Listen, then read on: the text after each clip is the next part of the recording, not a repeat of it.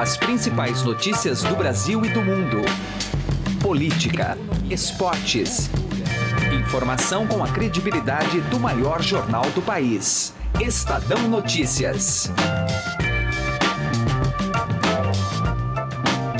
Olá, eu sou Emanuel Bonfim e está começando a partir de agora mais uma edição do Estadão Notícias, nosso podcast com análises, entrevistas e informações sobre os temas mais importantes do momento no Brasil e no mundo. A primeira grande manifestação popular dentro do governo do presidente Jair Bolsonaro ocorreu nesta quarta-feira em mais de 200 cidades pelo país. O mote foi o contingenciamento de verbas para a área da educação, seja no ensino básico, seja no ensino superior. Enquanto as ruas eram tomadas pela comunidade educacional e simpatizantes dessa pauta, o ministro Abraham Weintraub tentava responder às provocações da oposição em sessão plenária da Câmara dos Deputados. Já em Dallas, nos Estados Unidos, onde o presidente cumpria a agenda, Bolsonaro partiu para o ataque e classificou os manifestantes de idiotas úteis. Edição de hoje do podcast capta o clima dos protestos em algumas capitais do país, como São Paulo, Brasília, Belo Horizonte, Recife e Natal. Nossa equipe de repórteres apresenta um retrato das reivindicações presentes nestes atos pelas ruas e que mobilizou um público heterogêneo. E para entender as razões e o impacto dessas manifestações, colhemos as análises da colunista Vera Magalhães e do cientista político Humberto Dantas. O Estadão Notícias é publicado de segunda a sexta-feira, sempre às 6 horas da manhã, e você pode nos seguir e assinar gratuitamente nas plataformas iTunes, Deezer, Spotify, Google Podcasts e qualquer agregador de podcasts. Seja bem-vindo e bem-vinda e boa audição. Estadão Notícias. Chegaram novidades no Shop Together, o e-shopping com mais de 300 marcas como Lenny Blanc, Schutz, Carol Bassi, além de marcas exclusivas como Mixed, Animale e Ricardo Almeida. E o melhor, você pode parcelar suas compras em 10 vezes sem juros e receber tudo em casa, com entrega imediata e troca fácil e sem custo. Acesse já e confira shoptogether.com.br. Shop Together se escreve Shop 2 Gather. Estadão Notícias. Oi, aqui é o Gustavo Lopes. Agora, 1h45 da tarde, eu estou saindo do jornal Estado de São Paulo para acompanhar a manifestação de estudantes no vão livre do MASP na Avenida Paulista. Esse protesto é contra o contingenciamento de verbas do governo Jair Bolsonaro na educação básica e também no ensino superior. Lembrando que várias capitais do país também acontecem atos semelhantes, como Brasília e Rio de Janeiro. Aqui em São Paulo, algumas escolas não funcionaram, assim como algumas faculdades.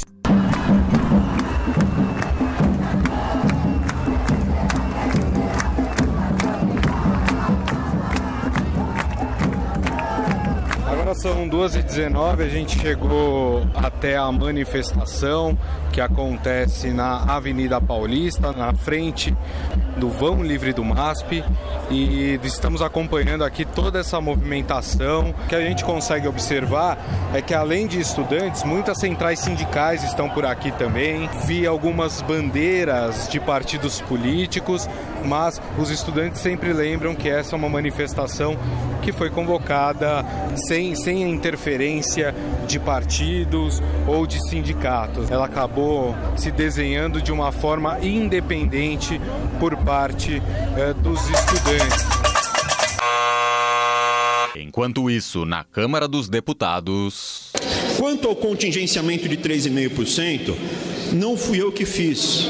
Foi o Ministério da Economia, onde o professor Paulo Guedes, que eu acho fosse um, é um dos economistas mais brilhantes da atualidade do mundo, e ele está fazendo o que tem que ser feito, por quê? Porque a gente, ao contrário, veja, ciência econômica é uma ciência econômica. Se você tiver uma infecção, você tem que tratar com remédio, você tem que tratar com medicina a infecção. Se você tratar com voodoo, não dá certo. Então a gente está aplicando o que a ciência manda. A gente já tentou fazer coisa errada durante 20 anos, não deu certo. Aqui durante a manifestação nós encontramos diversas pessoas, encontramos estudantes de instituições federais. É, meu nome é Raíssa, eu tenho 23 anos, eu estudo engenharia civil no quinto semestre no Instituto Federal Campus São Paulo. O que me motivou é que a gente já vem sofrendo cortes há muito tempo, desde muito antes de eu entrar no IFE, que foi em 2017, e vem sendo cortado também os auxílios permanência, e agora esse corte de 30%, ele vai fazer com que o Instituto pare realmente de funcionar. Também pessoas que estão estudando em faculdades particulares, mas que resolveram participar também da manifestação. Meu nome é Isabela, tenho 20 anos e estudo Direito na FGV que, que motivou vocês a virem a essa manifestação? Eu estou no lugar de fala de uma estudante, está numa instituição muito privilegiada, que é a FGV. Então acho que o primeiro momento é reconhecer esse privilégio e ver que a educação, para mim, além de um direito, ela é mais uma vez um privilégio. E a gente está vendo nesse cenário político atual uma imensa controvérsia, que é uma das coisas mais simples que estão sendo banidas, não só para a gente, mas para as pessoas da nossa cidade, enfim, para qualquer pessoa que tem acesso à educação, isso está sendo banido. Então, aqui durante a manifestação também encontramos famílias inteiras brasileiras que resolveram participar juntas deste ato. Qual é o seu nome? Michele. Michele, quantos anos?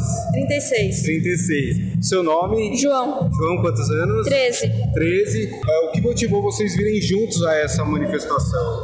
Todo mundo que pensa na educação dos filhos e na própria educação tá sentindo na pele. Que é isso?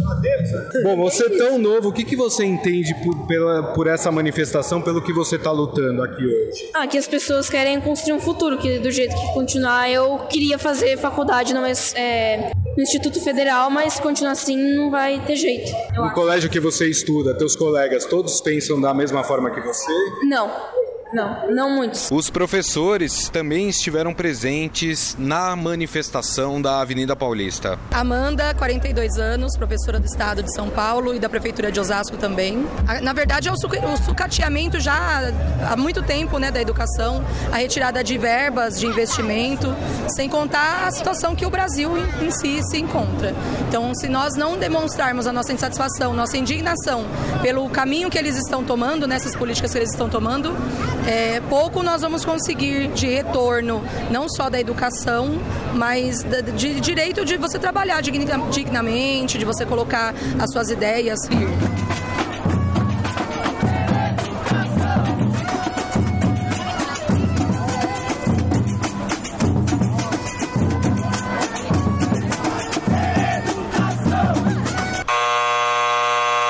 Enquanto isso, em Dallas. Agora, a maioria ali é, é militante. Militante não tem nada na cabeça. Perguntar 7 vezes 8 para ele não sabe. Perguntar a fórmula da água não sabe, não sabe nada. São os idiotas úteis, os imbecis que estão sendo, sendo usados como massa de manobra de uma minoria espertalhona que compõe o núcleo de muitas universidades federais do Brasil.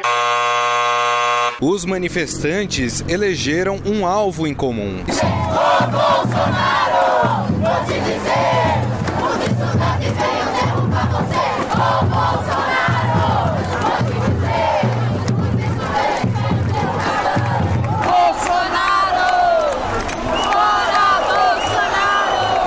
crianças também entraram no clima da manifestação e entoaram o seu próprio grito de guerra. Bolsonaro fora! Educação!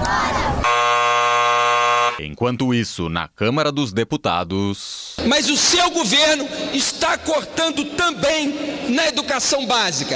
O senhor disse que não tem dinheiro, mas dos colégios militares, onde os alunos custam três vezes o que custa um aluno na rede pública comum, o governo disse que não fará nenhum corte. Eu quero saber a quem o ministro obedece? Ao presidente da República, que determinou a suspensão dos cortes, ou aos representantes do mercado, que ligaram para ele, segundo o ministro Onyx, e disse que era preciso manter os cortes para evitar variações na Bolsa? A quem o ministro serve? O que a gente percebe é que não apenas a bandeira da educação é pauta aqui desta manifestação. Nós vemos, mesmo que esporádicos, grupos que são contra a reforma da Previdência, tem também o grupo dos metroviários. Qual que é o seu nome? Wagner, sou coordenador geral do Sindicato dos Metroviários. Diversas pautas estão sendo colocadas aqui, né? Tem a pauta do, dos metroviários, tem contra a reforma da Previdência, tem a pauta da educação. A sua opinião, misturar todas essas pautas, tem algum problema ou não? Você acha que não? Pelo contrário, as, é, as, as pautas, né, surge a pauta principal deste ato é o corte da educação, é a luta dos, dos profissionais da educação. Mas junto com isso, não dá para pensar em um profissional de educação que não tenha direito previdenciário. E assim foi a manifestação de estudantes, professores e de outros grupos relativos ao contingenciamento de verbas na área da educação aqui em São Paulo. Mas como foi a manifestação em Brasília? Vamos direto à capital federal com Renato Onofre. Aqui em Brasília, as manifestações viraram palco para ataques ao presidente Jair Bolsonaro. Toda a política do governo foi criticada, desde do contingenciamento da educação anunciado pelo MEC até a reforma da Previdência. Políticas de minorias, mudanças na lei trabalhista e outras propostas do atual governo passaram na boca de sindicalistas, políticos, deputados, senadores que, de cima do carro de som, comandaram o ato. Segundo a Polícia Militar, 6 mil pessoas estiveram na esplanada do Ministério, mas, segundo os organizadores, esse número ultrapassou de 50 mil. No final das manifestações, duas pessoas acabaram detidas pela polícia militar, mas não houve registros maiores de violência. Saindo de Brasília, vamos até Belo Horizonte, capital mineira, com Leonardo Augusto. Cerca de 15 mil pessoas participaram em Belo Horizonte de ato contra o corte de recursos na área da educação anunciado pelo governo do presidente Jair Bolsonaro. Os manifestantes iniciaram o protesto na Praça da Estação, região central da capital, e seguiram pelas ruas da cidade até a Praça Raul Soares. Participaram do ato alunos e professores de instituições federais e também servidores das redes municipal e estadual de ensino. O ato teve ainda protesto contra a reforma da Previdência. Saindo de Belo Horizonte, vamos até Natal, no Rio Grande do Norte, com o Ricardo Araújo, que traz informações das manifestações por lá. Os atos contra o corte de recursos na educação reuniram cerca de 70 mil pessoas em Natal, segundo os organizadores. A Polícia Militar, porém, não confirmou esse número. Guilherme Boulos, ex-candidato à presidência da República pelo PSOL, esteve na capital potiguar, onde participou de um ato dentro do Instituto Federal de Educação, Ciência e Tecnologia e, em seguida, acompanhado de milhares de estudantes, professores universitários e trabalhadores de categorias diversas, caminhou ao longo de quatro quilômetros protestando contra o presidente Jair Bolsonaro e contra o Ministério da Educação.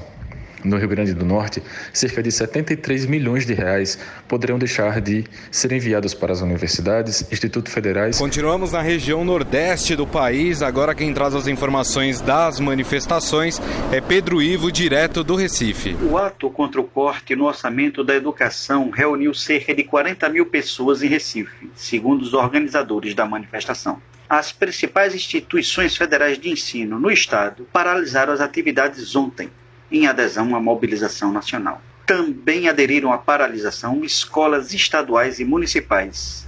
Na rede pública do Estado, 53% das unidades de ensino não funcionaram. Além de Recife, foram realizados protestos em outros municípios pernambucanos, como Caruaru, Garanhuns e Serra Talhada. No Rio de Janeiro, o protesto começou ao redor da Igreja da Candelária, que fica no centro da cidade, e a passeata depois se dirigiu até a Estação Central do Brasil, onde professores e estudantes passaram a distribuir livros às pessoas, o que marcou o encerramento do ato. Durante a dispersão, um grupo de pessoas mascaradas entrou em confronto com a polícia militar. Policiais reagiram com bombas de gás e houve correria ao redor da Praça da República e ao longo da Avenida Presidente Vargas.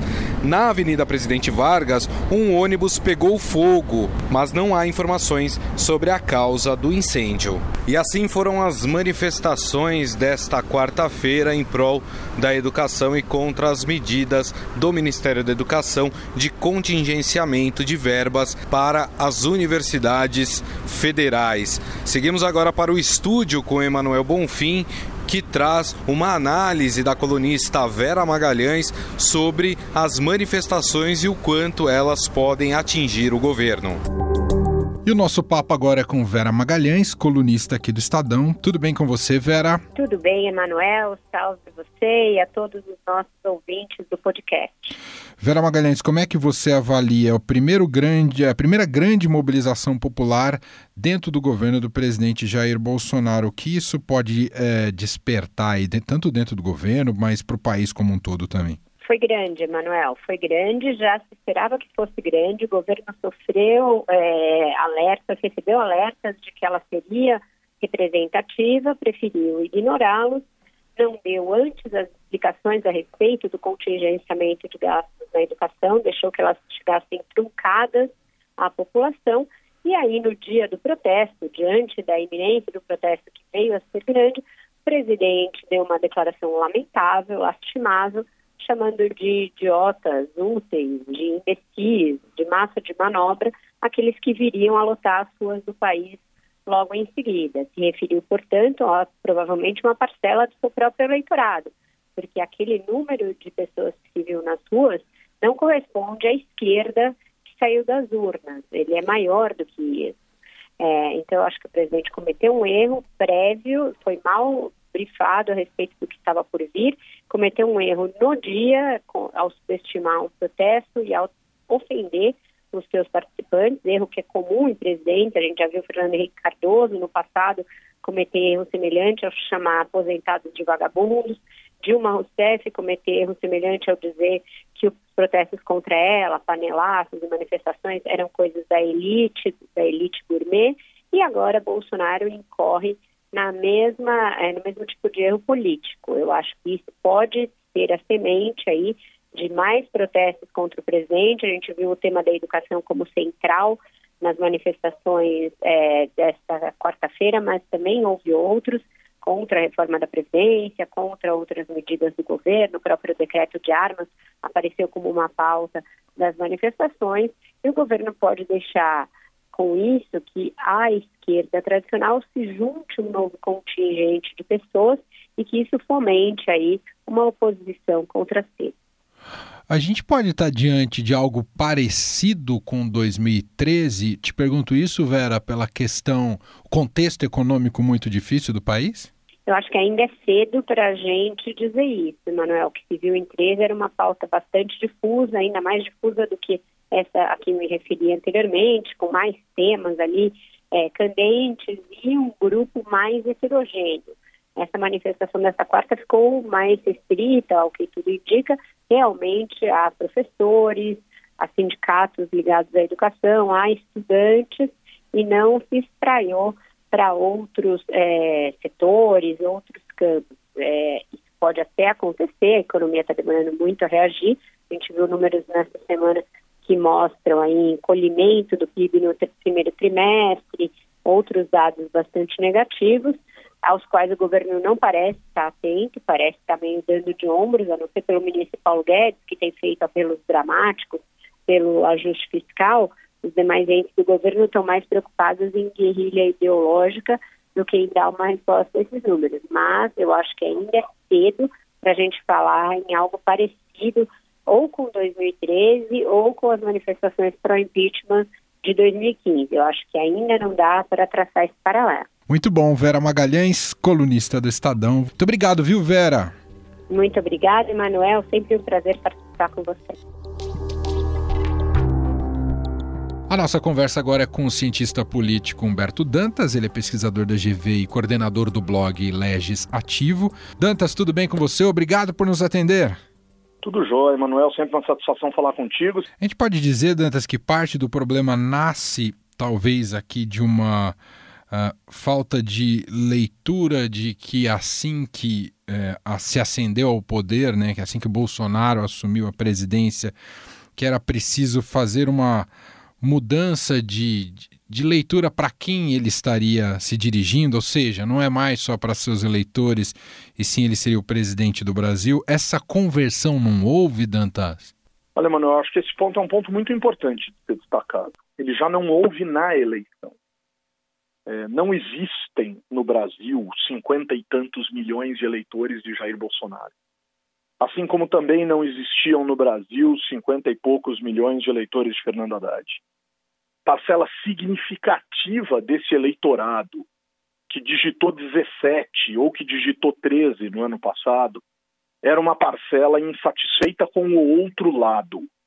Portanto, o hashtag ele não versus o antipetismo são duas negativas.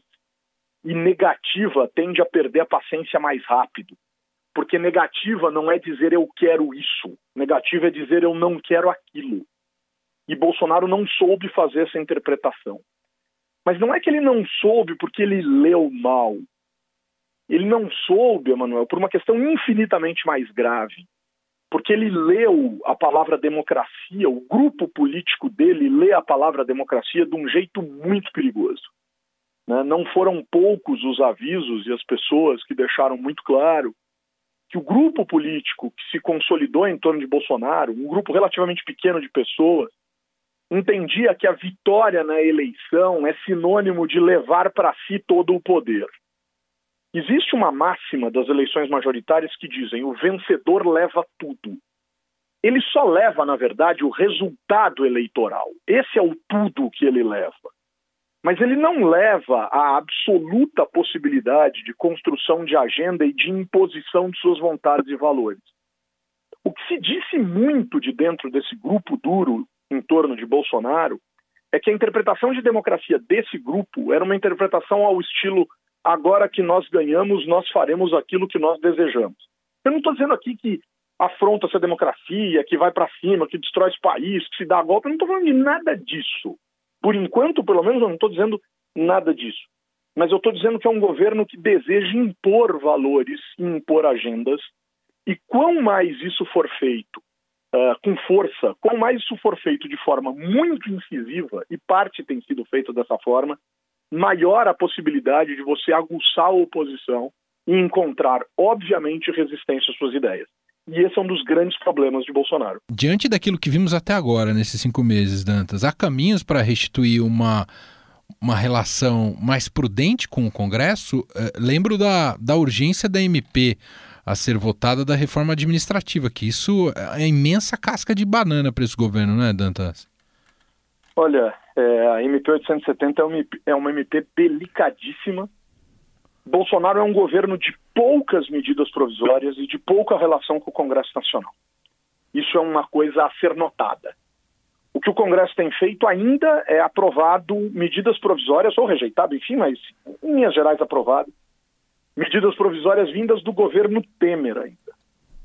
Só que dia 3 de junho, toda a reforma administrativa e mais uma série de decisões do governo Bolsonaro caem por terra se o Congresso não votá-las. E essas medidas, concentradas na MP 870, têm tomado sistemáticos olés, digamos assim, sistemáticos dribles no processo legislativo, Pode ser que no fim seja aprovado apenas para o Congresso dizer, ó, fique esperto, pode acontecer isso. Né? Claro que também pode acontecer de o governo ficar esperto e procurar o Congresso de forma mais consistente, mas o que nós temos visto é o governo, este governo, está correndo um risco imenso de perder a sua primeira grande prova de fogo junto ao Congresso. O PSL é um partido que não tem a menor organização, a menor organização interna e intraparlamentar portanto, tem sido driblado facilmente pelos partidos que lá estão, inclusive alguns da própria base ou muito próximos da base. Nesses últimos dias, enfim, o Congresso pegou fogo, quando o Bolsonaro, aparentemente, e sua líder do Congresso, enfim, desqualificaram um grupo de parlamentares para os quais eles teriam dito alguma coisa e desmentido em seguida nas redes sociais. É caótico o sentido desse governo no que diz respeito à articulação e coordenação política, e o preço, nestes casos, costuma ser bastante caro. Dantas, muito obrigado mais uma vez pelo papo, um grande abraço, até a próxima. Eu que agradeço, um grande abraço e falar em casa é sempre mais gostoso. Obrigado. Estadão Notícias. Alguma vez você já parou e pensou o que 1% pode fazer a mais pela sua previdência? Pode parecer muito pouco, mas faz a conta aí. Em alguns anos, essa diferença pode render uma viagem, uma casa ou até mesmo mais tranquilidade na sua aposentadoria. Agora, não vai descobrir isso só lá na frente não, né? Compare agora aonde rende mais. E eu garanto para você que a XP é uma ótima opção para sua previdência. Acesse xpi.com.br e traga sua previdência para XP. XP Investimentos, mudando para sempre o seu jeito de investir. O Estadão Notícias desta quinta-feira vai ficando por aqui. Contou com a apresentação minha, Emanuel Bonfim, reportagem de Gustavo Lopes, produção de Leandro Cacossi e Matheus Andrade e montagem de Nelson Volter. O diretor de jornalismo do Grupo Estado é João Fábio Caminoto. Mande seu comentário e sugestão para o e-mail podcast@estadão.com. Um abraço para você e até mais. Estadão Notícias.